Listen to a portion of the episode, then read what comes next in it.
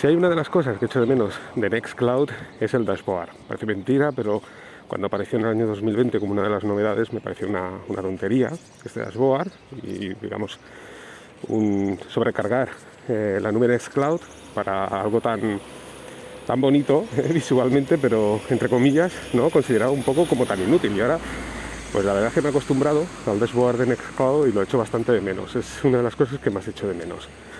Cuando tienes instalado el dashboard, que por defecto pues te viene instalado, al abrir Nextcloud, pues vas directamente al dashboard. Así que bueno, ahora que llevo un tiempecito utilizando mi nube con WebDAV y Rclone, pues quería instalar un dashboard. Ya he probado varios a lo largo del tiempo. Pero hay un dashboard que hace unas tres semanas que estoy utilizando, que lo había probado hace ya pues más tiempo, probablemente ahora un par de meses o tres, no recuerdo exactamente cuándo, pero lo, monté, lo vi y dije, pues vale, ¿no? no le, como os decía, pues no, le mostré tampoco mucha importancia. En cambio ahora, pues me ha parecido bastante interesante. Y el dashboard, pues al final acaba siendo una página donde puedes acceder a, a una serie de servicios que tú puedes añadir, por ejemplo, cuando estás utilizando, eh, en mi caso, por ejemplo, la Raspberry, los VPS, todos esos servicios que tengo, como pueden ser FreshRSS, eh, Jellyfin, eh, Wallaback, etcétera, etcétera, etcétera, llega un momento que te pierdes. ¿eh? Hay tantas direcciones de, direcciones web y, puertos de servicios que es muy difícil al final, por una parte, memorizarlos y por otra parte, saber exactamente qué tienes instalado. Y bueno, el dashboard al final te permite esto, el tenerlo todo ahí, de manera que eh, pues a un, golpe de vista pues ves todo lo que tienes instalado. Es fantástico eh, este, este servicio llamado Homer porque te permite construir ese dashboard a través de un archivo de configuración YAML. Esto pues también te permite, como no, poder exportarlo a otro servidor. O sea, si en algún momento dado pues eh, migras a otro servidor, Raspberry, VPS, donde sea, pues puedes migrarlo con este archivo de configuración. Y es bastante personalizable dentro de lo que cabe. Digamos que al final es el construir un, a través de lo que sería una especie de página web estática, pero con un archivo de configuración YAML. Yo he estado también como alternativo utilizando una página web estática, me monté un, un engine, una página, os digo, HTML básica, y a partir de ahí pues montar el dashboard. Pero lo bueno que tiene Homer es que, bueno, digamos te lo trae todo, ¿no? Al final te trae lo que sería el servidor web y eh, aparte de tener todos estos accesos directos a través de un icono, también puedes ver eh, un mensaje ¿eh? que podemos personalizar. Una cajetilla que es un mensaje. Esta cajetilla es, buenísimo porque puedes personalizarlo a través de, de, código HTML.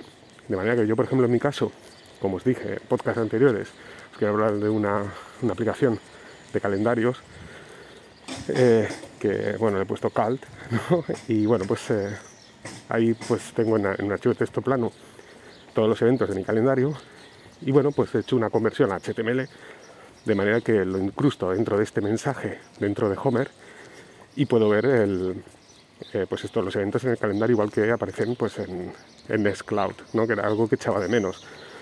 Parece una tontería, pero bueno, al utilizar el, el calendario de Nextcloud, es fantástico porque el dashboard al abrir pues ya te aparece directamente tanto los eventos del calendario así como las tareas. Y bueno, pues decidí hacer esto. Claro, también puedes hacerlo si utilizas el todo.txt en este caso con, con eh, Homer, pues eh, el, incrustar ese código HTML de las tareas pendientes de tu todo.txt. Pero lo bueno que tiene Homer es eso, que te permite personalizar, cosa que no sucede actualmente con Nextcloud. Nextcloud tienes un dashboard fantástico donde puedes añadir eh, los eventos del calendario en CalDAP que te viene del propio servidor de Nextcloud, las tareas de, por ejemplo, eh, Task, pues también son vía CalDAP que te aparecen dentro de tu nuevo Nextcloud. También puedes añadir tus correos electrónicos, ¿eh? si instalas la aplicación de correo electrónico, e incluso los podcasts con la aplicación de podcast, pero como os digo, pues no puedes utilizar a no ser que seas un desarrollador a un nivel avanzado, pues esto crear tus propios dashboards. ¿eh? Es un poco complejo. En cambio, con Homer, como os digo, pues mediante este archivo de configuración en YAML, pues te permite esto, ¿de acuerdo? Es fantástico porque, eh, igual que sucede con Nextcloud, si recordáis, hablé de una aplicación donde os permitía el poder añadir todos aquellos servicios o páginas web que os gusta visitar y, esa, esa aplicación dentro del propio Nextcloud te permitía también sincronizarlo con la aplicación de Nextcloud oficial, de manera que en tu dispositivo móvil pues podías ver eh, esos iconos con su, digamos, eh, como si fuera un lanzador de aplicaciones, pero un lanzador de, páginas web o servicios. Y bueno, pues es fantástico porque entras en tu página de Nextcloud y bueno, pues allí en la parte superior te aparecen todos los iconos con todos estos servicios. En el caso de, Homer, pues lo tiene integrado, ¿eh? igual que, que Nextcloud. Lo bueno que tiene es que utilizando el contrabarra, porque Homer permite alguna serie de, atajos, Sabéis que en BIM para buscar utilizáis el contrabarra. Pues bien, si estáis dentro de la página de Homer, pues eh, pulsáis contrabarra y el nombre del servicio y automáticamente os comenzará a filtrar entre todos los accesos a todos estos servicios de una forma muy rápida, porque Homer la verdad es que es muy ligero.